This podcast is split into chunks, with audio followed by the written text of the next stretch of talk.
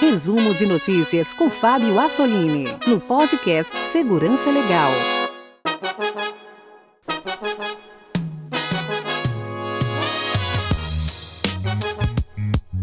Bem-vindos ao resumo de notícias no podcast Segurança Legal, edição 212, gravada em 6 de setembro de 2019. Essa é a nossa curadoria de notícias. Para você que não teve tempo de acompanhar o noticiário, aqui nós selecionamos e comentamos as notícias mais importantes da área. Caso você queira entrar em contato conosco, é muito fácil. Nosso e-mail é o podcast@segurançalegal.com. O nosso projeto é mantido por um financiamento coletivo. Se você gosta dos programas do Segurança Legal, pense em nos apoiar. Acesse o site apoia.se barra segurança legal, escolha uma modalidade de apoio e assim você fará parte do nosso grupo de colaboradores, terá acesso ao nosso grupo exclusivo, onde eu, o Vinícius e o Guilherme comentamos os fatos, as notícias da área da segurança da informação. Também lembrando que todas as notícias e os links compartilhados aqui são comentados de maneira resumida. Caso você queira acompanhá-los é, com mais detalhes, os links estão no nosso site ou então aí no seu agregador de podcasts. E nesta edição. Trojan infecta iPhones durante dois anos. Vulnerabilidades no Android agora custam mais caro. Fundador do Twitter perde a sua conta em ataque de SimSwap. Roubo milionário contra banco na Alemanha. O ataque dos deepfakes crime digital no espaço, entre outras notícias. E vamos a elas. Ataques que instalaram programa espião em iPhone é descoberto após dois anos. Começamos essa edição com a notícia que mais trouxe impacto e que foi mais comentada nessa quinzena. O Google publicou um relatório detalhado sobre as técnicas utilizadas por um grupo que hackeava sites na internet para injetar um código capaz de, burla, capaz de burlar as defesas do iPhone. O código executava um programa espião nos celulares dos usuários da Apple que visitavam essas páginas.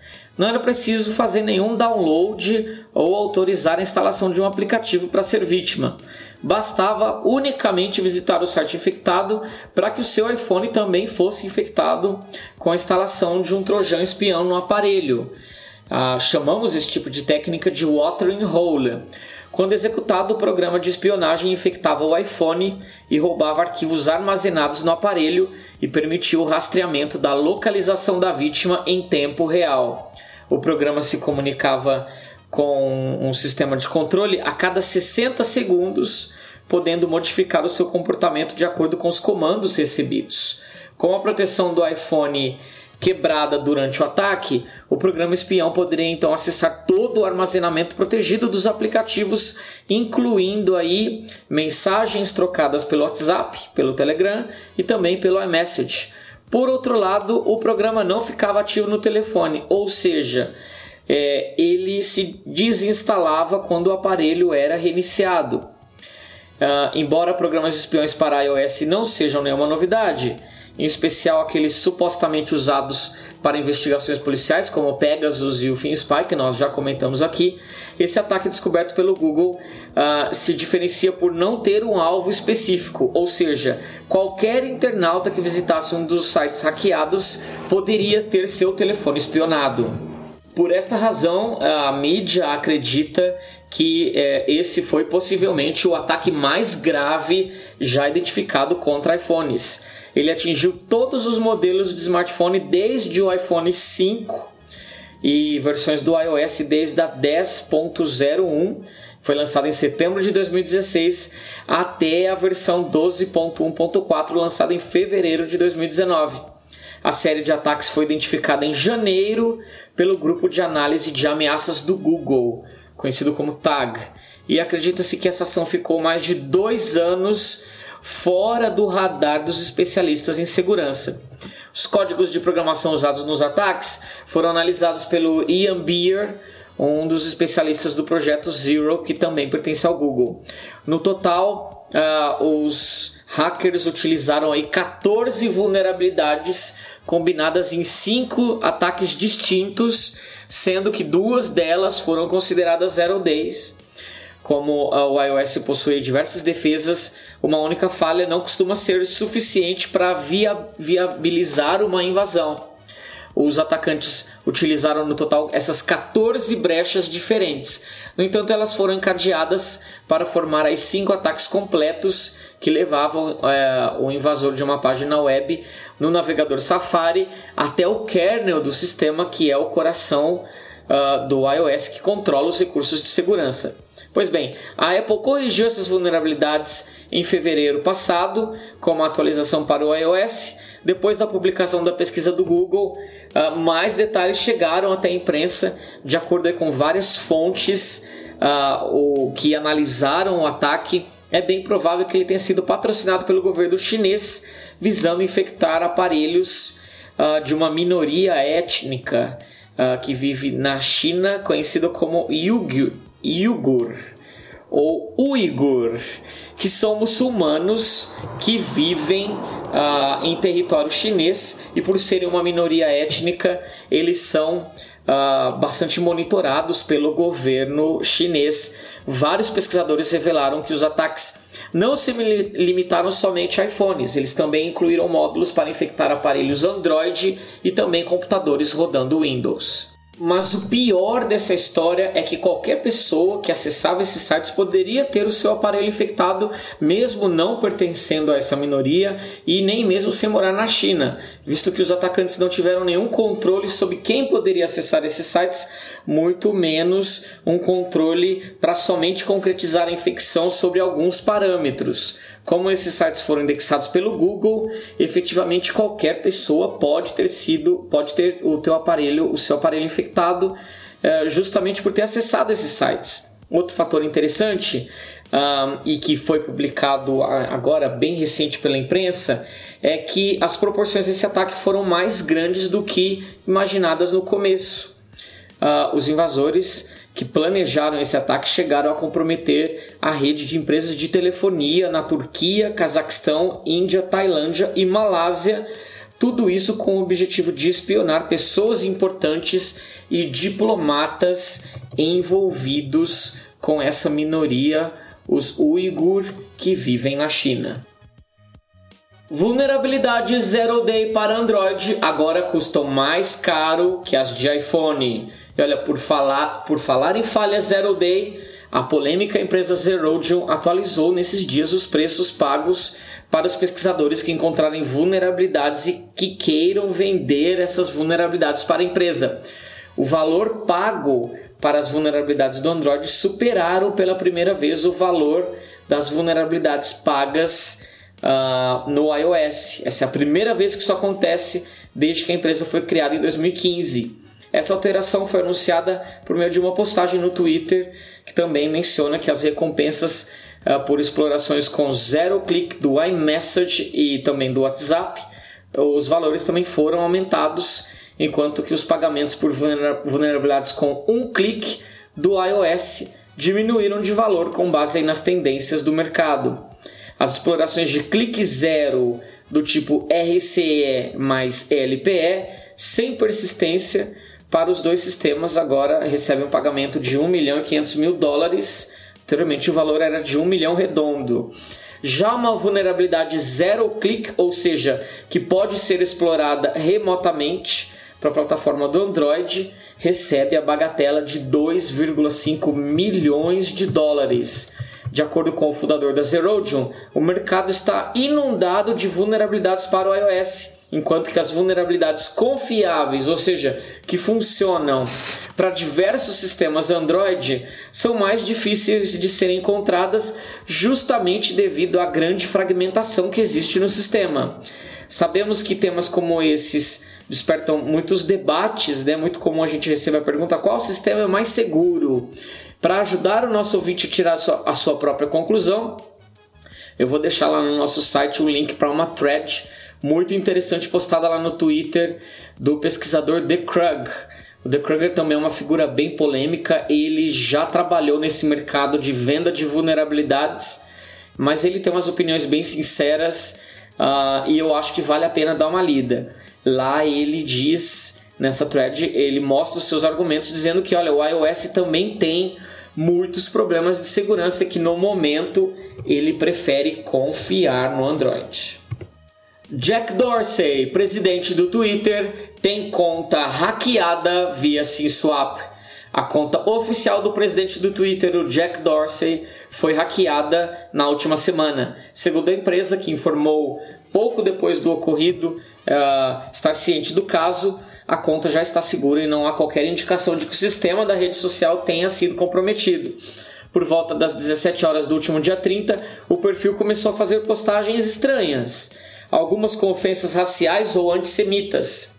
Outras remetiam a um grupo de pessoas cujos apelidos foram citados na primeira postagem da invasão e em um determinado tweet os invasores mencionaram algumas contas que haviam sido suspensas e ordenou o reestabelecimento desses perfis.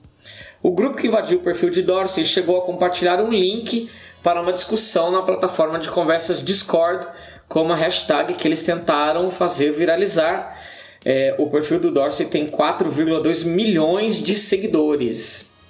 Pois bem, claramente a rede social não gostou nem um pouco do incidente e uh, nessa semana, por meio de um comunicado oficial, a equipe de segurança do Twitter anunciou que os usuários não vão mais poder twittar por meio de SMS. Isso porque os tweets maliciosos postados na conta do Jack foram justamente feitos via Cloud Hopper, que é basicamente um serviço que o Twitter comprou em 2010 e que facilita o envio de tweets através de SMS. Não está claro por quanto tempo eu, o suporte a esses SMS para tweets uh, ficará desativado, mas na própria rede social uh, eles afirmaram que, abre aspas, estamos desativando temporariamente a capacidade de tweet via SMS para proteger as contas das pessoas. Estamos dando esse passo por causa das vulnerabilidades que precisam ser resolvidas pelas operadoras de celular e por confiarmos em ter um número de telefone vinculado para fazer a autenticação de dois fatores. Fecha aspas. Pois bem, a conta oficial do Twitter ainda afirmou que reativarão é, esse acesso em alguns mercados que dependem do SMS para comunicação confiável e que eles farão isso em breve. Pois bem, como a conta do Jack foi comprometida? Bom, através de um ataque de SimSwap, que nossos ouvintes já conhecem, nós já comentamos aqui muitas vezes. Uh, e o pior nessa história é, está no seguinte fato: para você ativar o recurso de dupla autenticação no Twitter, é necessário que você informe o seu número de celular. Se você remover esse número do seu perfil no Twitter, a dupla autenticação será desativada, o que é realmente péssimo e não deixa de ser exemplar que isso tenha acontecido com o próprio fundador da rede. Acusado de conter vírus, aplicativo Cam Scanner é retirado da Play Store. Um popular aplicativo utilizado para escanear documentos, utilizando para isso a câmera do smartphone, o Cam Scanner foi retirado da Play Store a loja de aplicativos do Google. A medida foi adotada após a Kaspersky identificar o malware contido no programa.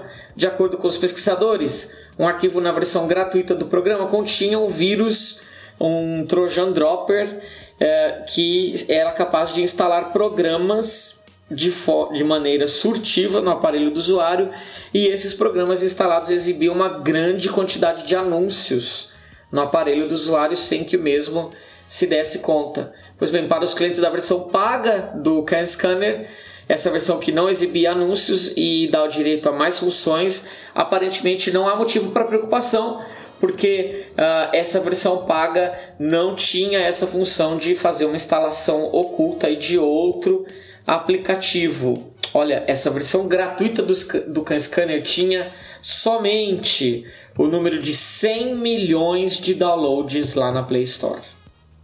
Funcionários conectam planta nuclear à internet para minerar criptomoedas. As autoridades ucranianas estão investigando uma possível violação de segurança em uma usina nuclear local depois que os funcionários conectaram partes de sua rede interna à internet para que eles pudessem minerar criptomoedas. A investigação está sendo feita pelo serviço secreto ucraniano, que considera o incidente como uma possível quebra dos segredos de Estado devido à classificação de usinas nucleares como pertencentes à infraestrutura crítica. Os investigadores estão examinando se os funcionários podem ter usado as plataformas de mineração como um ponto é, para entrar na rede da usina nuclear e assim recuperar informações dos seus sistemas, como dados sobre as defesas e proteções físicas utilizadas na usina. Segundo as autoridades, o incidente ocorreu em julho passado na usina nuclear do sul da Ucrânia, localizado perto da cidade de Yuzhno-Krainsky, ah, no sul da Ucrânia. Não se sabe como o esquema foi descoberto, mas no dia 10 de julho, o serviço secreto invadiu as instalações da usina nuclear, onde fizeram apreensões de diversos computadores e de diversas placas de vídeo da Radeon. Um, que claramente eram usadas para minerar criptomoedas. Vários funcionários foram acusados de envolvimento no esquema, mas ainda não foram presos. Esse incidente não é a primeira vez que ocorre, uh, envolvendo funcionários de governo. Né? Em fevereiro do ano passado, as autoridades russas prenderam engenheiros do Centro Nuclear Russo porque eles usaram o supercomputador da agência é, com esse mesmo objetivo, ganhar um dinheirinho extra aí minerando criptomoedas. Clonagem do WhatsApp já atingiu 8 milhões e meio de brasileiros. Uma pesquisa recente publicada pela PSafe revelou que 8 milhões e meio de brasileiros já foram vítimas de clonagem do WhatsApp, o que representa aí 23 novas vítimas desta modalidade de golpe todos os dias no país. Ainda segundo a pesquisa, 26% dos entrevistados apontaram que o vazamento das conversas privadas foi o principal prejuízo da clonagem do WhatsApp, seguido pelo envio de links com golpes para os seus contatos, solicitação de dinheiro aos amigos, perda da conta do WhatsApp e também ataques de chantagem. Apesar de não ser uma prática inédita, a clonagem do WhatsApp ganhou destaque este ano no Brasil devido aos inúmeros relatos de usuários que foram vítimas de cybercriminosos Somente no primeiro semestre de 2019, a, a é, havia registrado aí mais de 134 mil tentativas de roubo de WhatsApp. É, Para clonar uma conta, o cybercriminoso cadastra indevidamente o número de telefone do usuário em outro dispositivo e após essa etapa, um SMS contendo o código de liberação de acesso é enviado ao celular da vítima que é induzida a fornecer esse código ao criminoso. Criminosos brasileiros roubam um milhão e meio de euros de banco na Alemanha. Carders brasileiros roubaram mais de um milhão e meio de euros de um banco alemão ao clonar cartões de débito dos seus clientes e sacar os fundos desses usuários aqui mesmo no Brasil, apesar dos cartões originais serem protegidos pela tecnologia EMV conhecida aí como Chip and Pin. O incidente chamou a atenção de vários especialistas em segurança cibernética que observaram as peculiaridades dos roubos que envolviam apenas cartões de débitos da Mastercard emitidos pelo banco alemão OLB. Em comunicado divulgado após o incidente, uh, o banco alemão informou que apenas 2 mil clientes foram impactados e que já reembolsou a todos eles. O banco também bloqueou todos os cartões de débito da Mastercard e está em processo de substituição dos mesmos.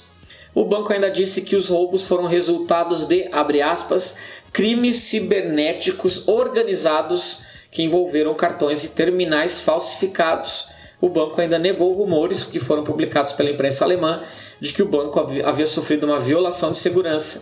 O incidente deixou muitos clientes alemães se perguntando como era possível para um grupo de carders clonar cartões com chip porque a tecnologia EMV aí é anunciada aos quatro cantos como inviolável. Mas olha, na realidade esses ataques são possíveis e já vem acontecendo há alguns anos.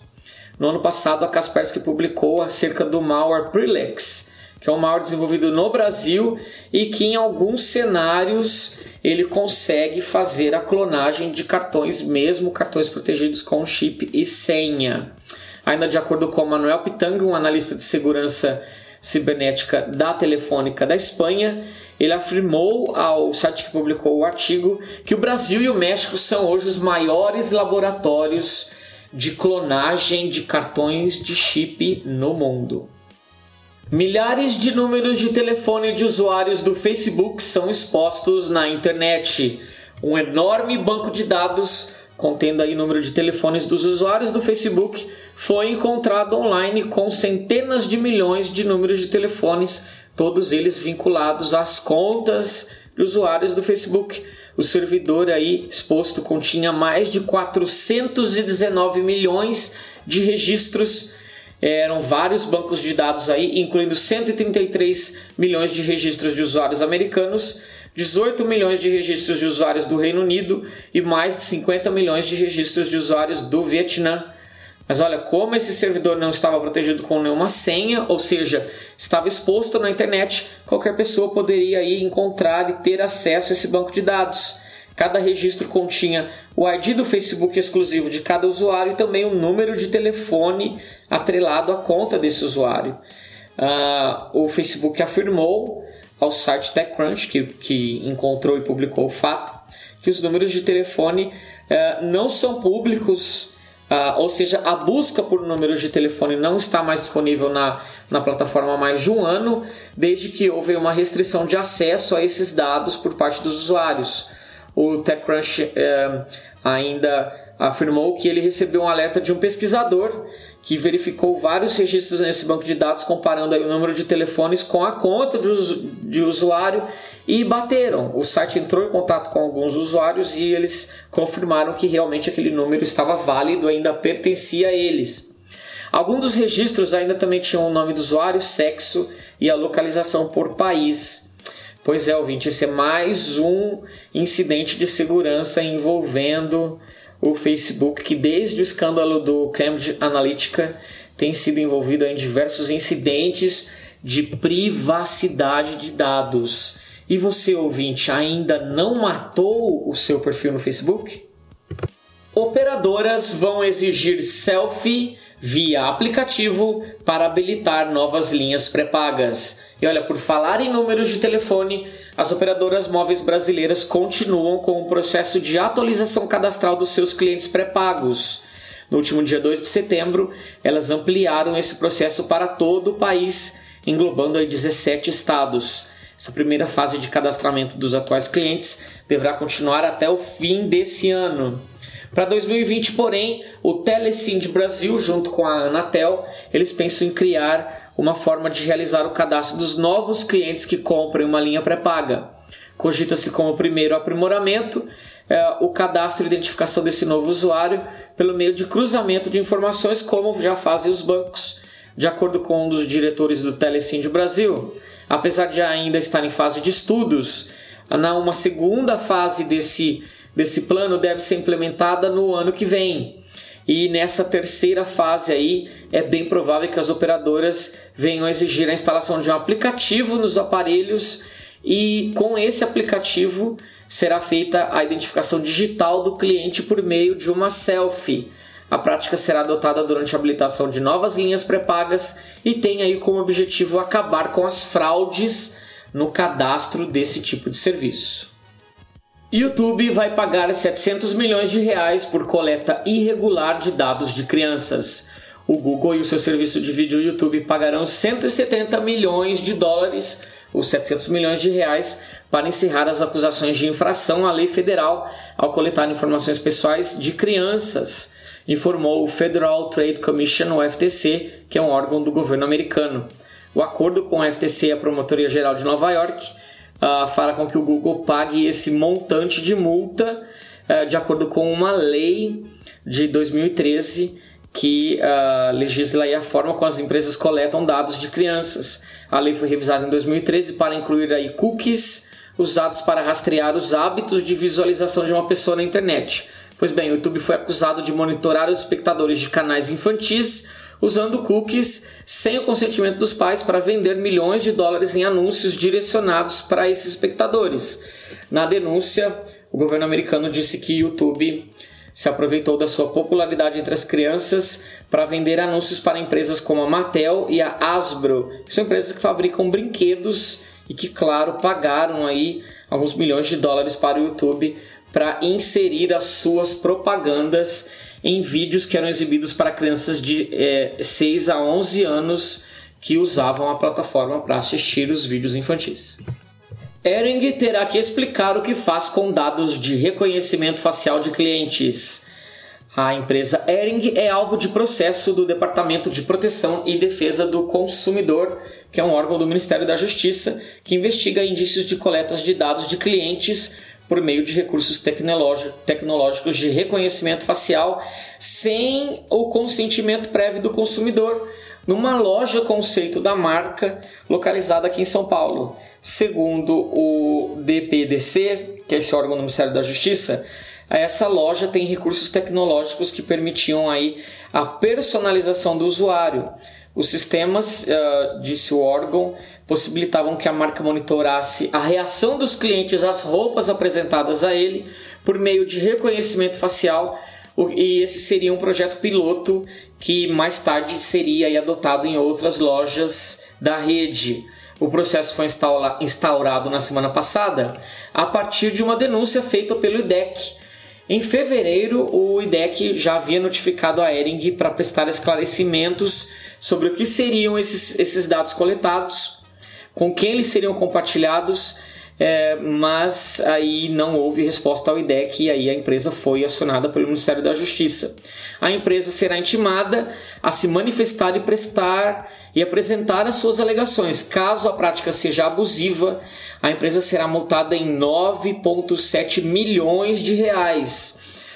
Procurada pela imprensa, a Ering soltou uma nota dizendo que, abre aspas, Diferentemente do que foi apontado, não realizamos reconhecimento facial, mas sim a detecção facial por meio do qual estimamos apenas o gênero, a faixa etária e o humor dos consumidores de forma anônima.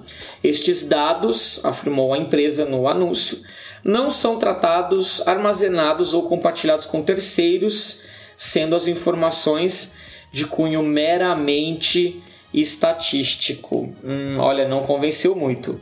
E ainda por falar nesse tema de reconhecimento facial, o Facebook anunciou recentemente que ele atualizou suas regras de privacidade da sua tecnologia de reconhecimento facial usado pela rede social. Eles eliminaram as sugestões automáticas de tags de fotos com base no rosto do usuário. A partir desse mês, os usuários globais da plataforma terão mais controle e mais informações sobre essa funcionalidade. Com isso, as pessoas poderão decidir se elas querem ou não que o Facebook faça o reconhecimento da cara das pessoas que aparecem nas fotos que são lá enviadas para o serviço. E vamos agora para o nosso bloco de rapidinhas, porque olha, são tantas notícias interessantes que é impossível comentá-las todas aqui com o tempo que nós temos. Então eu selecionei algumas aqui interessantes para você saber. Primeira notícia: adeus Adobe Flash. Mozilla lançou a versão 69 do Firefox já sem o suporte ao plugin e a Microsoft planeja fazer o mesmo em todos os seus navegadores a partir do ano que vem. Que o Flash descanse em paz. Próxima notícia: pesquisadores franceses encontram microfone oculto em panela inteligente. Olha, a fabricante não mencionou nem no site e nem no manual de instruções a existência desse microfone. Próxima notícia: Procon aplica multa milionária ao Google e à Apple por causa do FaceApp. É aquele aplicativo famoso por deixar as pessoas mais velhas o Google recebeu uma multa de 9,9 milhões de reais e a Apple 7,7 milhões de reais. De acordo com o Procon, o motivo foi por violar o Código de Defesa do Consumidor ao permitir que o FaceApp exibisse informações da sua política de privacidade e dos termos de uso em inglês. E isso é uma violação ao CDC. Próxima notícia: Ministério Público investiga vazamentos de dados do Banco Pan, que nós comentamos aqui na edição passada. Esse vazamento foi considerado o maior que já atingiu uma, instituição bancária brasileira. Foram apenas 245 gigabytes de dados vazados. E no anúncio à imprensa, o banco negou qualquer invasão dos seus sistemas. Próxima notícia: Huawei afirma que sofreu ataques cibernéticos feitos pelo governo dos Estados Unidos. A empresa acusou o governo de se infiltrar na intranet da empresa, enviar agentes do FBI para casa dos seus funcionários, além de prender parceiros comerciais. Próxima notícia: polícia sequestra e desativa botnet com quase um milhão de computadores infectados. A polícia da França desativou a botnet do malware Retadup, que era usado, vejam vocês, para minerar criptomoedas em quase um milhão de computadores espalhados pelo mundo, inclusive aqui no Brasil. Última notícia desse bloco de rapidinhas: famoso empresário nigeriano estaria envolvido em fraudes de e-mail corporativo. O senhor Obiwani Okeke, de 31 anos, que é o CEO e fundador de uma empresa chamada de Victus Group, geralmente listado entre os empresários mais bem-sucedidos da área de tecnologia na Nigéria, foi preso no último dia 6 de agosto enquanto visitava os Estados Unidos ele é acusado pelo governo americano de participar em diversos ataques de fraudes de e-mail corporativo, também conhecidos como BEC, ataques esses feitos contra diversas empresas americanas. Você já sabe, os links dessas notícias estão lá no nosso site. Aplicativo chinês que cria deepfakes realísticos usando apenas uma foto cria preocupações sobre privacidade. Talvez nossos ouvintes já tenham ouvindo, ouvido o termo deepfake. Quem não conhece esse termo, ele se refere a vídeos falsos, mas que têm uma aparência realística, esses vídeos gerados por aprendizado de máquina. Os avanços na tecnologia de deepfake estão rapidamente transformando o seu rosto em apenas mais um dado pessoal que você precisa proteger para tentar não ser roubado. Um aplicativo para iPhone viralizou na última semana justamente por facilitar a criação de um vídeo falso uh, e ele facilita a criação aí tão, de forma tão fácil quanto tirar uma selfie. O aplicativo chinês chamado de Zao é, se tornou muito popular em poucos dias. Ao colocar uma única foto no aplicativo, ele pode aí colocar o seu rosto na cara de centenas de estrelas de filmes de Hollywood e de uma forma muito perfeita.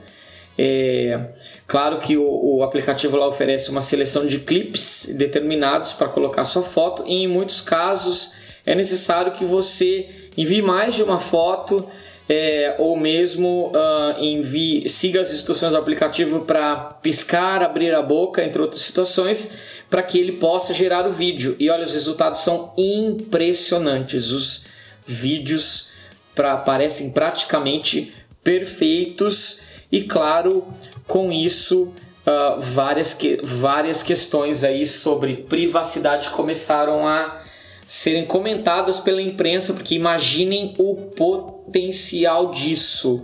Se você acha que isso não pode ser usado para fraudes, ouça a próxima notícia.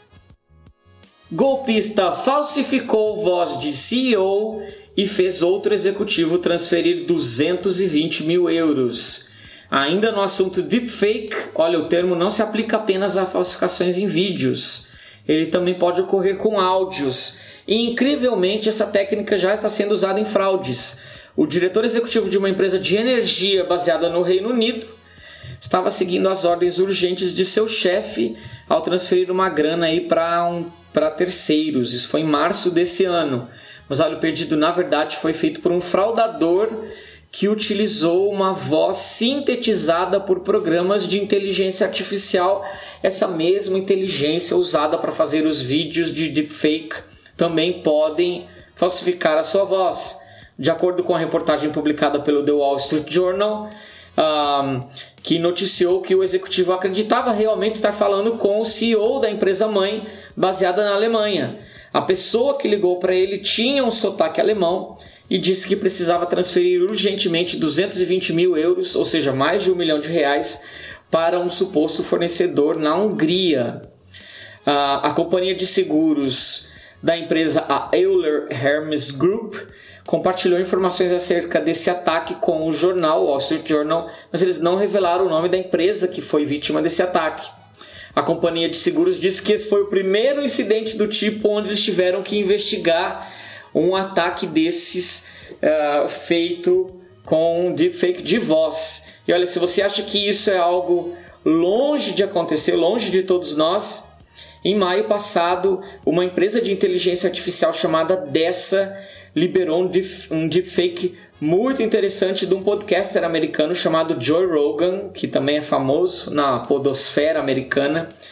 Uh, essa empresa fez um deepfake, uma réplica quase perfeita do timbre da voz do Joe Rogan. A imitação era tão parecida que, olha, um ouvinte de longa data do podcast do Joey dificilmente conseguiria distinguir entre o Joey verdadeiro e o falso. Então, ouvinte, olha, você já sabe, se eu estiver em alguma viagem para participar de algum evento, a trabalho, e mesmo assim forem publicadas edições normalmente do nosso episódio, vocês já sabem que a inteligência artificial que eu programei está fazendo os trabalhos corretamente. NASA está investigando o primeiro cybercrime cometido no espaço. E para terminar essa edição do resumo de notícias, uh, eu queria compartilhar com os ouvintes essa notícia, no mínimo pitoresca. O histórico da NASA com as suas astronautas é uma história muito pitoresca e agora nós tivemos mais um caso de pioneirismo questionável. A astronauta americana Annie McLean está sendo acusada de ter cometido o primeiro cybercrime no espaço. E esse crime foi praticamente um crime passional, vejam vocês. É inevitável que quando nós exploramos o universo, expandimos a nossa presença para outros mundos, nós levaremos juntos, junto conosco os nossos preconceitos, nossos defeitos, nossos erros. Por isso, a ideia de que haverá crime no espaço não era uma questão de ser, mas sim de quando. Porque ninguém esperava que isso começasse tão cedo. Não, a astronauta não matou ninguém com as armas da Estação Espacial Internacional, muito menos ela ejetou ninguém aí através de uma escotilha. Mesmo assim, essa astronauta ela cometeu um crime federal. Ela usou os computadores da NASA para acessar remotamente e indevidamente o home banking da ex-esposa. A Anne McLean é era casada com a Summer Urden.